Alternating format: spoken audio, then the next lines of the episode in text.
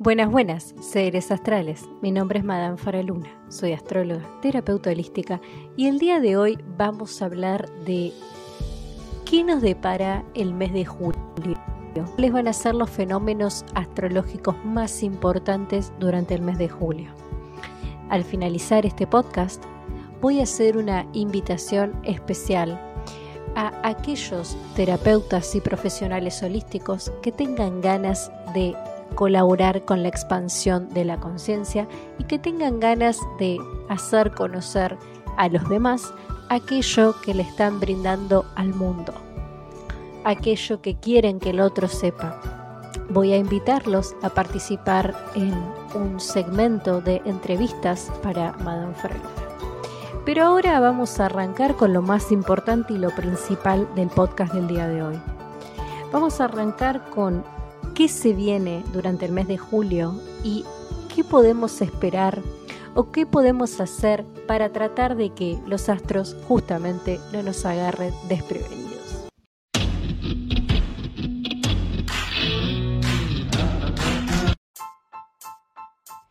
Madame Faraluna, Astrología y Terapias Holísticas. Todo lo que querés saber del universo, el clima astral, los fenómenos celestes, las terapias holísticas y el mejor contenido. Madame Faraluna, astrología y terapias holísticas. Lo mejor de lo mejor. Tu mejor versión te espera. Accede a todo lo que querés saber del universo. Accede a mis servicios en línea. Seguime en Spotify, Madame Faraluna. En Facebook, Faraluna Faraluna. El mejor contenido. Todo lo que querés saber en Madame Faraluna. Que escuches esto no es casualidad. Saludos astrales.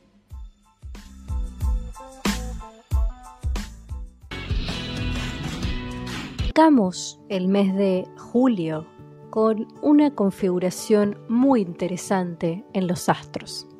Arrancamos con una luna en Leo, arrancamos con un Mercurio en Géminis, arrancamos con un Venus en Géminis, arrancamos con Marte en Aries, Júpiter en el mismo signo, Saturno en retrógrado en Acuario, arrancamos con Urano en Tauro, con Neptuno en Pisces retrogradando y Plutón retrogradando en Capricornio. Quédate tranquilo que no pretendo que interpreten lo que les estoy diciendo, pero la verdad es que está bueno saber cómo están los planetas, cómo están todos configurados, cómo están aspectados energéticamente, es decir, cómo arrancamos el mes, cuál es la energía con la que arrancamos julio. La verdad que si tuviera que definir la energía de julio, tendría que decir que la energía de julio va a ser una energía tendría que decir que la energía de julio va a ser una energía revolucionaria. Si tuviera que elegir una palabra clave o algo que pudiera definir el mes de julio, tendría que decir que va a ser un mes revolucionario. Porque va a haber un popurrí energético muy interesante que nos va a pedir que nos replanteemos varios aspectos de nuestra vida. Al arrancar el 1 con la luna en Leo, arrancamos trabajando nuestro sentimiento de valor, nuestro sentimiento de valernos, nuestro sentimiento de afirmación, nuestro sentimiento de importancia. No nos extrañe que arranquemos julio necesitando o sintiéndonos importantes. Ustedes me pueden estar diciendo, desde lo egoico. No, yo me siento re importante, soy importante. Todos somos importantes. Pero la verdad es que el sentimiento de importantes es un sentimiento muy particular porque es el sentimiento que nos lleva a demostrarnos, es el sentimiento que nos lleva a salir y es el sentimiento que nos lleva a salir adelante cuando no estamos bien. Así que la verdad es que arrancar julio con la luna en Leo no es poca cosa, porque a todos nos va a desafiar, nos va a invitar a salir adelante con las heridas emocionales, porque no nos olvidemos que la luna es siempre nuestro plano afectivo, así que lo que nos va a invitar es a demostrar el valor que tenemos. Las peleas este día van a estar teñidas de la necesidad de hacernos ver. Otra cosa muy importante es que tanto Mercurio como Venus están en Géminis. Y esto no es poca cosa, porque lo que sucede aquí es que se va a abrir el diálogo y vamos a tener que aprender a comunicarnos de una manera totalmente diferente a la que nos venimos comunicando. De hecho, también es un momento en que se presta para aprender a seducir desde la palabra. Y con esto me refiero justamente a aprender a seducir desde la palabra. Es decir, lograr comunicar lo que queremos comunicar de una manera más diplomática y asertiva. Por ejemplo, si ustedes van en la calle caminando y una persona se les acerca y les dice algo como, no sé, escúchame, pibe, esto se hace así. Imagínense el argentino promedio, porque yo les estoy hablando de Argentina, habrá escuchado más de una vez a alguien refiriéndose de una manera tan altanera hacia otra persona, diciendo cosas como, escúchame, pibe. Supuesto que manera de comunicarse es moneda corriente, es algo que todos hemos escuchado en este país, por lo menos. Pero centrémonos dos minutos en el mensaje, centrémonos en la manera de comunicar ese mensaje. Ver, la persona que se está dirigiendo a ustedes o a usted no está siendo muy cordial que digamos, primeramente. Segundo, el escúchame pibe está siendo énfasis en su necesidad de ser escuchado por un lado y por el otro lado está como inflado de ego tratando de ser más que la persona con la que se está comunicando. Está pretendiendo que su opinión o lo que tiene para decir es más importante que el que lo está recepcionando. Se está eligiendo una manera agresiva de comunicarse con el otro. Entonces, ¿qué sucede si yo, en vez de decirte, fulanito de tal, vos sabés que te, quiero comentar algo, o fulanito de tal, vos sabés que te quiero comentar algo, eh, no es lo mismo que yo te diga, che pibe, escúchame. Primero porque te estoy chicaneando. Si yo me estoy refiriendo a alguien como pibe, ya le estoy diciendo que está por, por debajo mío, que es menor, ya sea de edad o mentalmente. Y el escuchame así tan agresivo tampoco se va a recepcionar muy bien desde el otro lado. Lo que quiero decir es que el mensaje o la idea es la misma, que es que el otro te escuche, te atienda lo que le estás diciendo.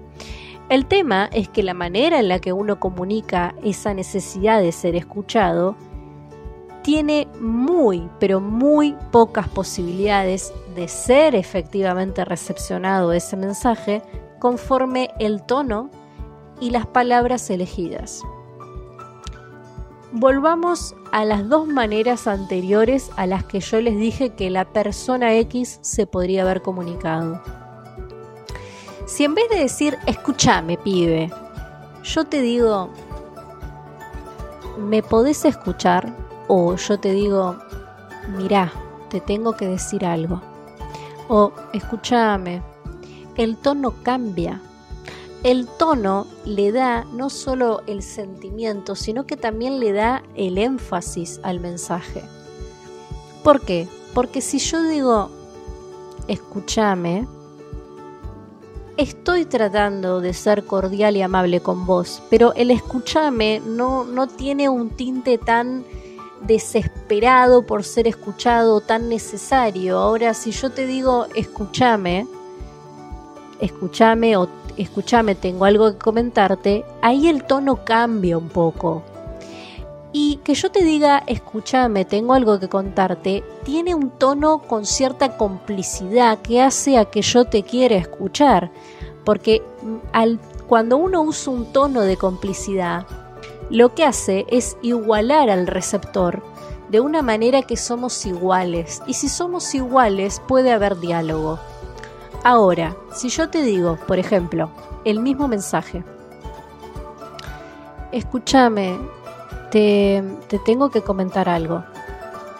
Ahí hay un tono de, de garganta retenida, hay un tono de dolor y probablemente lo que te tengo que comentar es algo delicado. Estas tres maneras de comunicar exactamente lo mismo van a tener diferentes tipos de recepción en el mensaje. Pero, pero, atención acá, porque todas y cada una de las que nombré son más amables que el escúchame pibe son 10% más amables y tenés más probabilidades de que efectivamente el otro te quiera escuchar. A eso me refiero con la seducción desde la palabra, porque la idea es la misma, la idea es que la persona te escuche. Ahora, que efectivamente te escuche va a depender mucho de cómo digas las cosas, aparte del vínculo que haya entre las dos personas, pero también va a depender del día que tenga el receptor. ¿Por qué?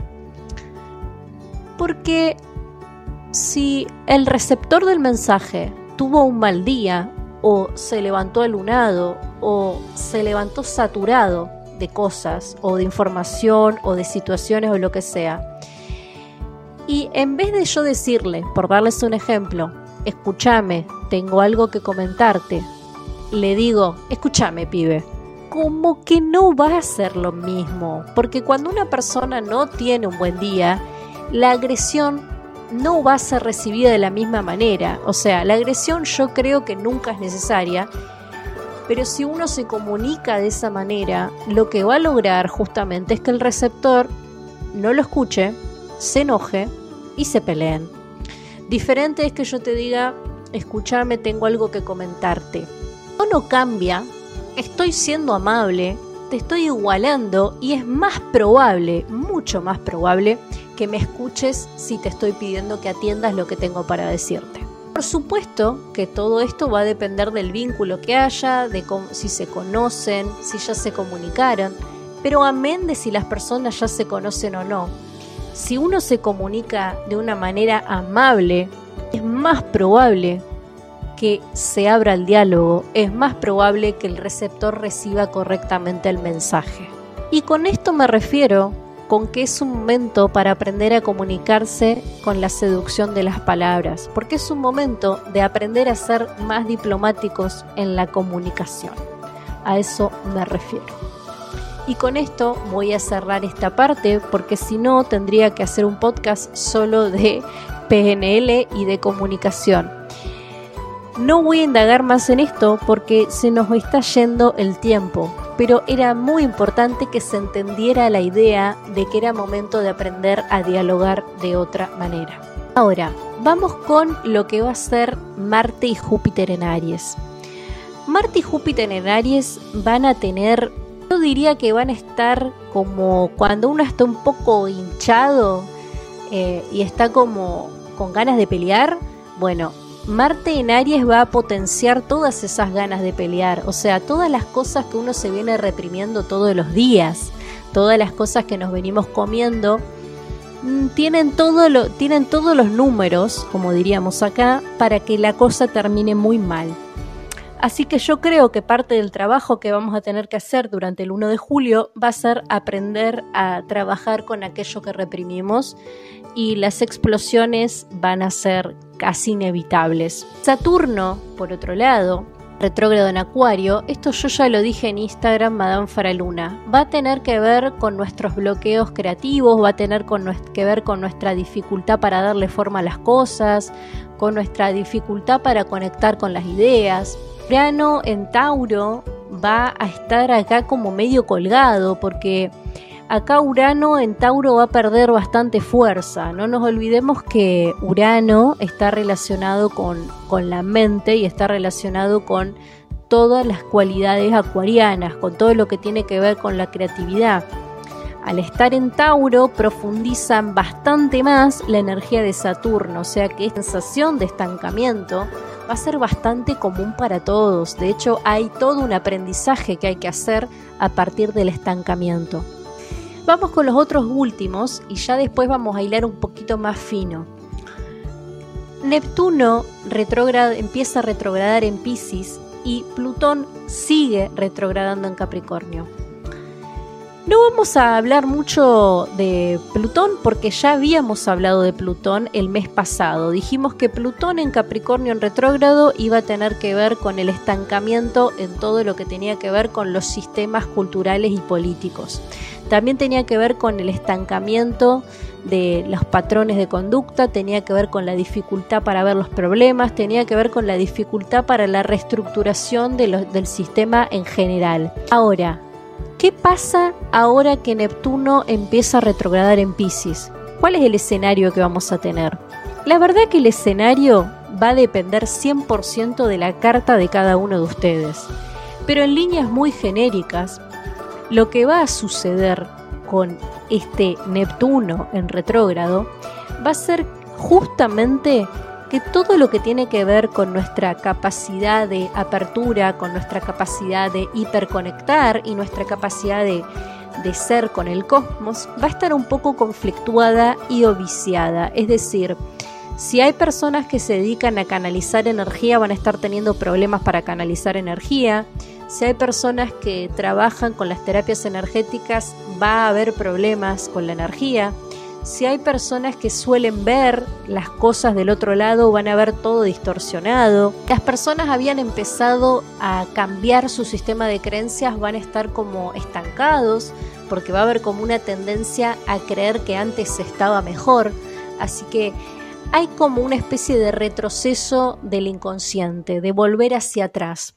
Esto no quiere decir que nos vaya a pasar a todos, pero sí quiere decir que hay una fuerte energía de retroceso atención acá, pero atención acá, porque cuando digo que va a ser una revolución Julio, presten atención a, llevo casi 17 minutos hablando solamente de cómo están los planetas. Entonces, fíjense el mejunje de planetas que hay y la energía que tiene cada uno. Díganme si no genera una revolución en ustedes. Por un lado tienen a la luna pidiéndoles que sean ustedes mismos y que se hagan valer. Por otro lado, tienen a los planetas Venus y Mercurio en Géminis pidiéndoles que aprendan a seducir desde la palabra. Después tienen a Marte y a Júpiter en Aries diciéndole que es momento de pelear. Y después tienen tres planetas en retrógrado que les hablan del detenimiento creativo y de la conciencia. Entonces, es un ambiente revolucionario porque las energías están muy mezcladas y son energías súper, súper opuestas y antagónicas. Y no estarían bien aspectadas en este caso. De hecho, lo que hace que el clima nos revolucione un poco y sea conflictuado es justamente Saturno en Acuario en retrógrado y Plutón en retrógrado. Son los que más conflictúan el escenario. En lo que tiene que ver con lo social, va a ser un movimiento muy fuerte de reinserción en cosas que ya no funcionaban. Bien, ahora sí, vamos a, les vamos en realidad, les voy a nombrar tres eventos muy importantes que tienen que agendar del mes de julio. Primero, el 13 de julio hay luna llena en Capricornio. El 7 del 7 hay portal y el 28 del 7 hay luna nueva en Leo. No voy a hablar de ninguna de estas cosas. Si querés saber más sobre estos temas, vas a tener que seguirme en Instagram Madame Faraluna, donde se va a hablar de estos temas. Bien, avancemos un poquito más. El día 4 de julio va a estar en Virgo y en trígono con Urano esto quiere decir que la energía de tierra va a estar muy a flor de piel y que es un momento en el que vamos a sentir que estamos por primera vez poniendo los pies en la tierra, es decir, aceptando las condiciones en las que estamos y haciendo uso de nuestros recursos.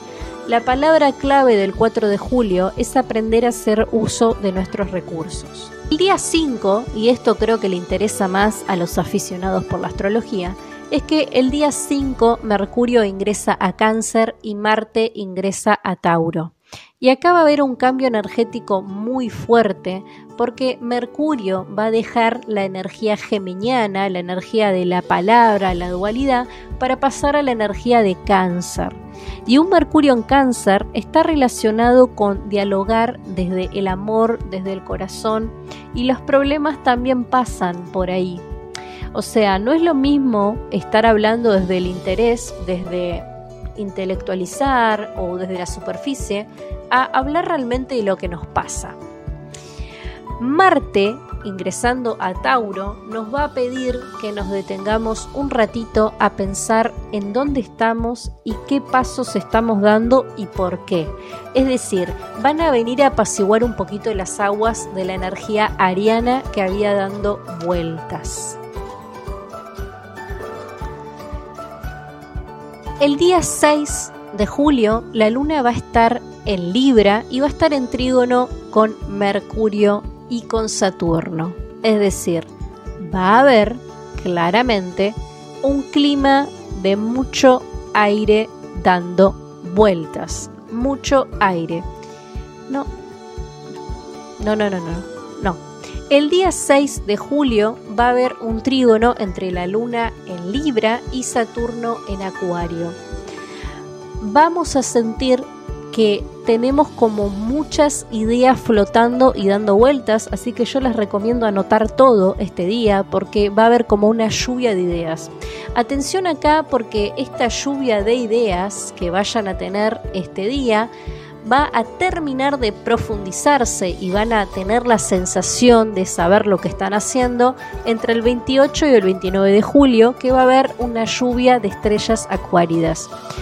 Este día se va a profundizar todas las cosas que se les pasaron por la cabeza el día 6 de julio. El 6 es un muy buen día para anotar las ideas para que no les desaparezcan. Es un buen día para ponerlo en la, en la no sé, la nota de pendientes. ¿Viste esas cosas que uno dice, voy a hacer esto la semana que viene o voy a empezar a partir de la semana que viene a tal cosa? El día 8 de julio, la luna va a estar en Escorpio y va a estar en trígono con Mercurio en Cáncer y con Neptuno en retrogrado en Pisces. Hay un trígono de agua y atención acá porque tenemos a los tres de agua, tenemos a Escorpio a Cáncer a Pisces juntos. No es un trígono menor, ¿sí? O sea, los tenemos a todos, tenemos a los tres signos de agua dando vueltas. Así que el 8 del 7 es un día boom de emociones, boom de sentimientos, yo les recomiendo que se tomen ese día para descansar, para meditar, para limpiar las energías, para cualquier cosa que les permita conectarse con ustedes mismos.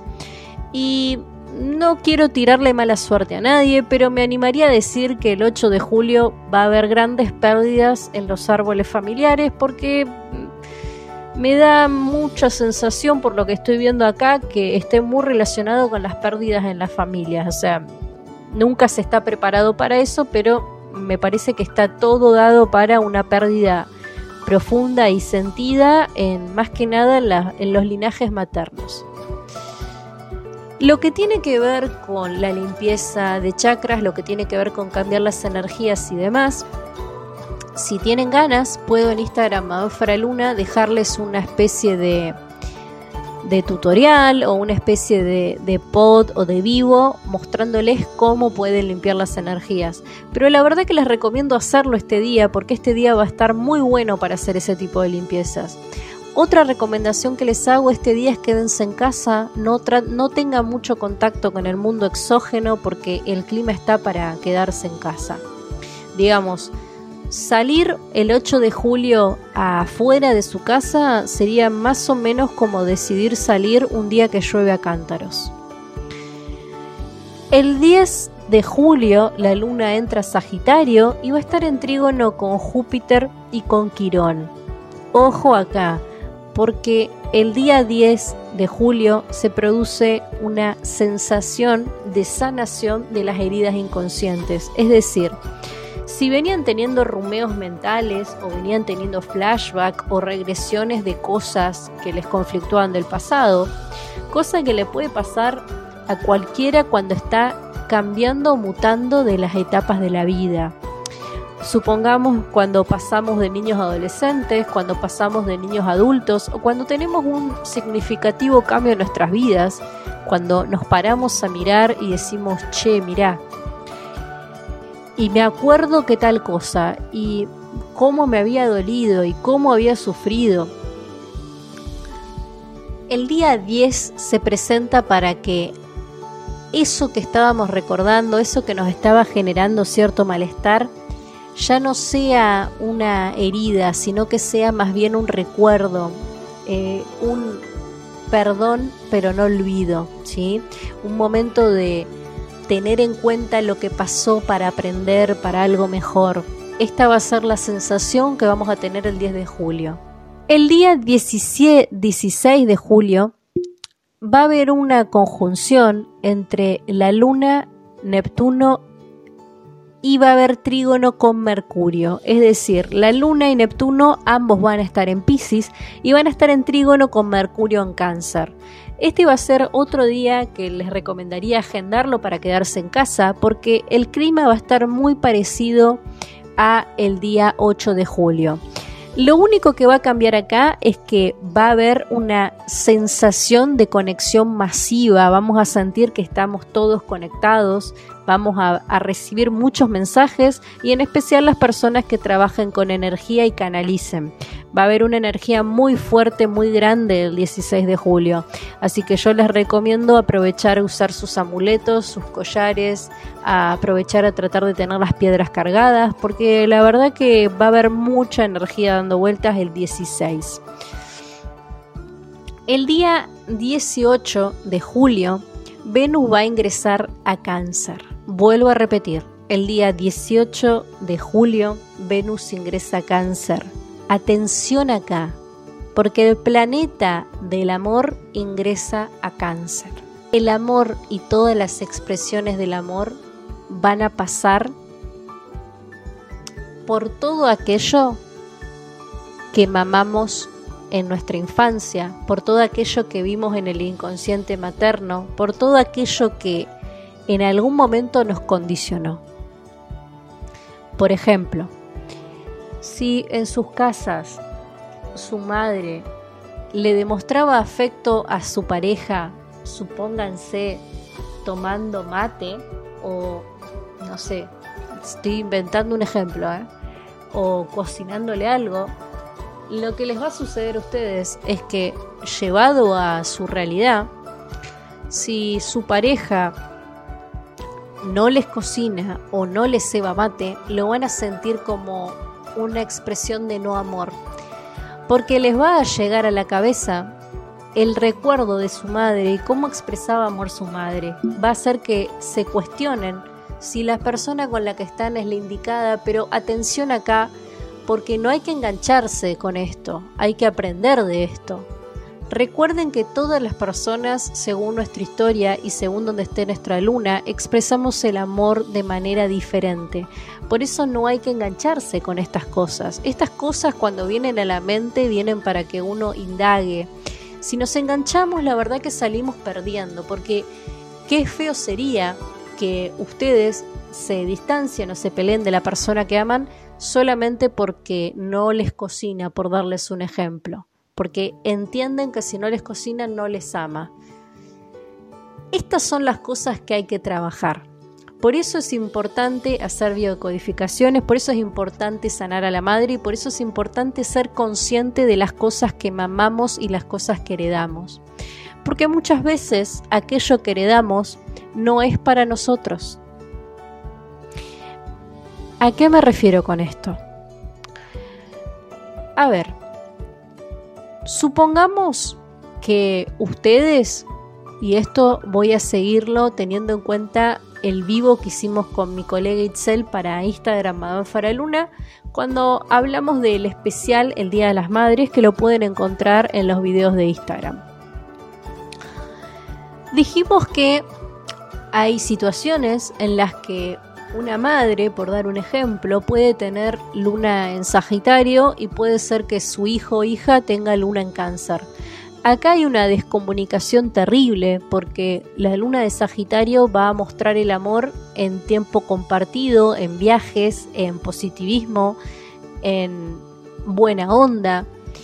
Y la luna en cáncer necesita estar en su casa, necesita tener un espacio, no le gusta tener contacto con mucha gente a una luna en cáncer, es decir, la manera en la que la luna en Sagitario puede demostrar amor puede ser agobiante para una luna en cáncer. Entonces, acá hay una incomunicación porque la luna en cáncer necesita privacidad, por dar un ejemplo, y contención y quizás muestras de afecto, y la luna en Sagitario muestra el afecto en tiempo compartido eh, social. Entonces acá hay una descomunicación, que esto no quiere decir que no haya amor, sino que hay una descomunicación. Entonces, si tengo un recuerdo, un flashback o un algo que me lleva al momento en el que mi mamá le demostraba amor a su pareja y lo llevo a la hora y veo que mi pareja no hace eso y automáticamente creo que mi pareja no me ama o tengo un conflicto, la verdad que es porque me estoy enganchando con el recuerdo inconsciente. Ahí es cuando uno tiene que sentarse y ver realmente si la persona no es que te ama, sino que lo demuestra desde su manera de demostrar el amor. A esto es lo que me refiero con que Venus en cáncer va a ser un sacudón, porque Venus en cáncer nos va a venir a cuestionar y a replantear cómo vivimos y expresamos el amor y cómo lo repetimos. ¿Está? Porque esto también es importante. Volvamos a esta situación, a este ejemplo puntual. Supónganse que mi madre le demostraba el amor a mi padre, no sé, dándole regalos todos los domingos, por darles un ejemplo, y son todos ejemplos inventados, ¿eh? porque no es la, no es la situación de, mi madre. Pero supongamos que mi madre eh, demostraba su amor eh, dando regalos los domingos. Y estoy sentada un domingo a las 3 de la tarde en mi casa, tomando un mate, situación de relajación para mí, ¿no? Y de repente se me viene a la cabeza que mi pareja no me hace regalos los domingos. Entonces empiezo a pensar que quizás no me va tanto. Y de repente en, en, las reuniones sociales o en mis grupos de amigos o en mis familiares escucho, de repente empiezo a escuchar que las parejas de mis amigos o que las parejas de mis parientes le hacen regalos los domingos y a mí no. Entonces empiezo a pensar, no, pucha, ¿cómo puede ser que a este, a este, a este le hagan regalos los domingos y a mí no? No, no me ama, claramente no me ama. Entonces, ahí es donde no hay que engancharse, porque cada pareja es un mundo y cada persona expresa el amor como puede y como quiere. Las inseguridades siempre vienen por acá también. Las inseguridades vienen cuando comparamos nuestra situación con la de otros. Las inseguridades vienen cuando decidimos escuchar a los demás en vez de escuchar a nuestra propia intuición. Así que atención el 18 del 7, traten de no caer en crisis, traten de usar este cambio energético para replantearse qué es lo que copian y pegan sin pensar. Para algunos va a significar una crisis y en especial para los que se enganchen en este juego pero traten de sacarle el jugo y usarlo para reflexionar de manera activa. Bien, vamos con el día 19 de julio. El día 19 de julio la luna va a estar en Aries en conjunción con Júpiter. Y acá creo que no me hace falta decir nada porque claramente estamos hablando de que va a ser un momento de explosión emocional y en el que nadie, nadie, nadie, ni yo nos vamos a salvar de tener alguna rabieta con la gente o algún conflicto, porque la energía está muy viciada y muy agresiva este día. Mi consejo es sobrevivan, porque no hay receta para evitar el conflicto. Aun cuando lo queremos evitar, lo tenemos igual. El día 20 de julio Mercurio va a ingresar a Leo y va a estar en trígono con Júpiter y con la Luna. Atención acá porque el paso de Mercurio por Leo va a ser súper benéfico y especialmente para las personas que tengan emprendimientos o que estén iniciando actividades intelectuales nuevas, es decir, las personas que se hayan anotado en una carrera, las personas que se hayan anotado en un curso, las personas que hayan empezado actividades nuevas van a salir muy beneficiados. De hecho, les diría que aprovechen este día para anotarse en cosas nuevas. Va a ser un momento de reseteo mental, de reestructuración del psiquismo. Va a ser un momento muy bueno para todo lo que tenga que ver con nuevos comienzos y aprender cosas nuevas. La palabra acá va a ser aprender algo nuevo. El día 21 de julio, la luna va a estar en Tauro y va a estar en conjunción con Marte y con Urano otra vez, otra vez, el clima nos pide que pongamos los pies sobre la tierra. Con tanta energía taurina dando vueltas, va a ser imposible no poner los pies sobre la tierra. Porque Tauro tiene esa especialidad. Tauro tiene la especialidad de agarrar el globo volando hacia la luna y bajarlo con la mano y dejarlo empostrado en el piso. Es una capacidad de Tauro. Así que quédense tranquilos, si se sentían sin rumbo, sin dirección, si se sentían que no podían con un problema, no se preocupen porque el 21 les va a llegar el mensaje y van a hacer lo que se supone que tenían que hacer. Es un muy buen día para terminar proyectos y darle forma a las cosas. El día 23 de julio la luna va a estar en Géminis y va a estar en trígono con Saturno. Atención acá porque cualquier cantidad de conflictos y fallas en Wi-Fi, teléfono, internet el día 23 de julio. El 26 de julio la luna va a estar en cáncer y va a estar en conjunción con Mercurio. Así que va a ser un muy buen día para hacer sanaciones del linaje materno. Agendalo. Si venías pensando cuándo hacerlo, te lo recomiendo el 26 del 7. Y lo que tiene que ver con nuestro mundo emocional, la verdad que este día nos vamos a sentir todos un poco emocionales y vulnerables. Así que mi consejo es no le den mucha bola a lo que se les cruza por la cabeza este día. El día 28 de julio, la luna va a estar en Leo en conjunción con Mercurio, en trígono con Marte y en cuadratura con Saturno. Traducción para todo esto porque ya el cerebro lo tengo fusilado y no entiendo lo que me estás diciendo, madame. Sí, la traducción es que este día 28 y muy por encima, porque ya les dije que lo que tiene que ver con la lunación de la luna nueva en Tau, eh, la luna nueva en Leo, van a tener que ir a Instagram, Madame Faraluna, para ver el especial de la luna nueva en Leo. Pero les voy a tirar un dato de color, que es que este día va a haber una pelea, una contradicción entre lo que quieren hacer y lo que deben hacer entre cómo expresan lo que sienten y entre cómo lo comunican. Va a haber una batalla mental de cómo lograr esta comunicación entre lo que quiero generar y lo que estoy generando.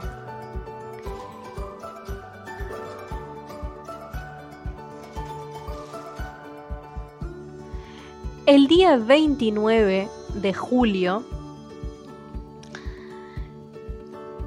Júpiter en Aries comienza a retrogradar. Y acá sálvese quien pueda porque va a haber un trígono con la luna Mercurio en Leo.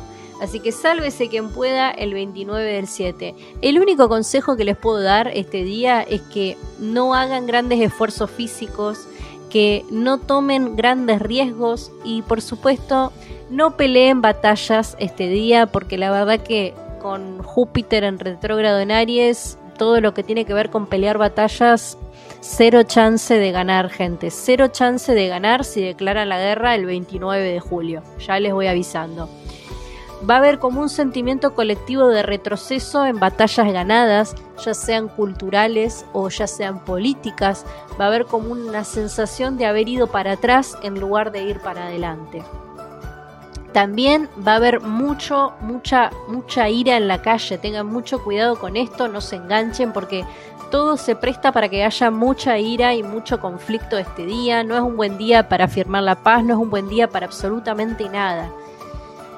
El 31 la luna va a estar en Virgo y va a estar en trígono con Marte. A su vez, Marte va a estar en conjunción con Urano. Traducción es un momento de tratar en la medida que sea posible y en la medida que sea posible de hacer nuestra labor de una manera tal que lo que estemos haciendo genere cambios positivos en el futuro. Por ejemplo, si ustedes tienen una meta, la que sea de acá a dos meses, traten de tomar decisiones sensatas que les permitan a ustedes tener ese resultado en dos meses. A ver, ejemplo creativo gráfico para que nos quede claro y voy a tratar de cerrar porque veo que nos fuimos bastante de tiempo. A ver, si mi objetivo es, supongamos, bajar de peso, supongamos que mi objetivo es pasar de, no sé, 80 kilos a 60, ¿no? O acercarme a 60. Supongamos que ese es mi objetivo. Bueno, si ese es mi objetivo, el 31, lo que tendría que hacer para estar más cerca de mi objetivo sería empezar a tener una cita con un nutriólogo, eh, apuntarme a un gimnasio, empezar terapia, decidir que voy a empezar a sanar Ahora, si yo quiero bajar de 80 kilos a 60 y como todos los días porquerías y no tengo ganas de indagar en mí, en mí mismo y no tengo ganas de hacer ni, ni 10 pasos al día, la verdad que va a quedar en una mera idea y voy a estar muy lejos de lo que quiero alcanzar. Por supuesto que yo creo que hay otras maneras de descender de peso, pero les estoy contando algo más mundano para que puedan entender cuál es la idea. La idea del 31 es que no procrastinen y no atenten, no se boicoteen, no atenten contra sus propios objetivos. Es un muy buen día para planificar a largo plazo, es un muy buen día para empezar aquello que quieren hacer, es un buen día para invertir también, es un buen día para todo lo que quieran generar a largo plazo. O sea, no es el día para enfocarse en las satisfacciones instantáneas y no es un buen día para hacer cosas porque sí. O sea, es un día para planificar objetivos claros y para empezar con lo que quieren lograr. La idea siempre es eh, colaborar con lo que se pueda de la información del clima para que tengan unas experiencias más amenas. Recuerden que los astros inclinan pero no condicionan. Y Ahora sí, antes de irme, quería invitarlos, por supuesto, a que me sigan en, Instagram Madame Faraluna y en Spotify Madame Faraluna, donde pueden acceder al mejor contenido de astrología y holismo. Pero también quería invitar a todos aquellos profesionales, a todos aquellos eh, terapeutas holísticos del mundo y a todos aquellos profesionales en diferentes áreas que tengan ganas de colaborar con un mejor mundo, que tengan ganas de colaborar con un mundo más consciente, más despierto, que tengan ganas de decirle al mundo lo que hacen, los invito a participar en, las, en mi segmento de entrevistas en Spotify, donde les voy a hacer una entrevista a estos invitados, a que me cuenten qué es lo que hacen y cómo lo hacen. Por supuesto, estamos hablando del tinte holístico, ¿sí? O sea, Estamos hablando de personas que trabajen con, canalizaciones, con chakras, que aparte de hacer su profesión, le agreguen una cuota de, de holismo a lo que hacen. Siempre que quieran comentar lo que hacen, están invitados. Eh, los invito a difundir lo que hacen y los invito a contarle a la gente lo que hacen para colaborar todos con un mundo mejor. Si querés participar en mis entrevistas, me podés contactar al 2996 55 22 16. Que escuches esto no es casualidad y sabes que lo mejor de lo mejor de holismo y astrología lo encontrás en Madame Faraluna. Saludos astrales.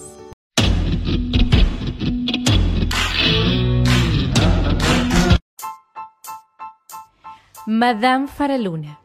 Astrología y terapias holísticas. Todo lo que querés saber del universo.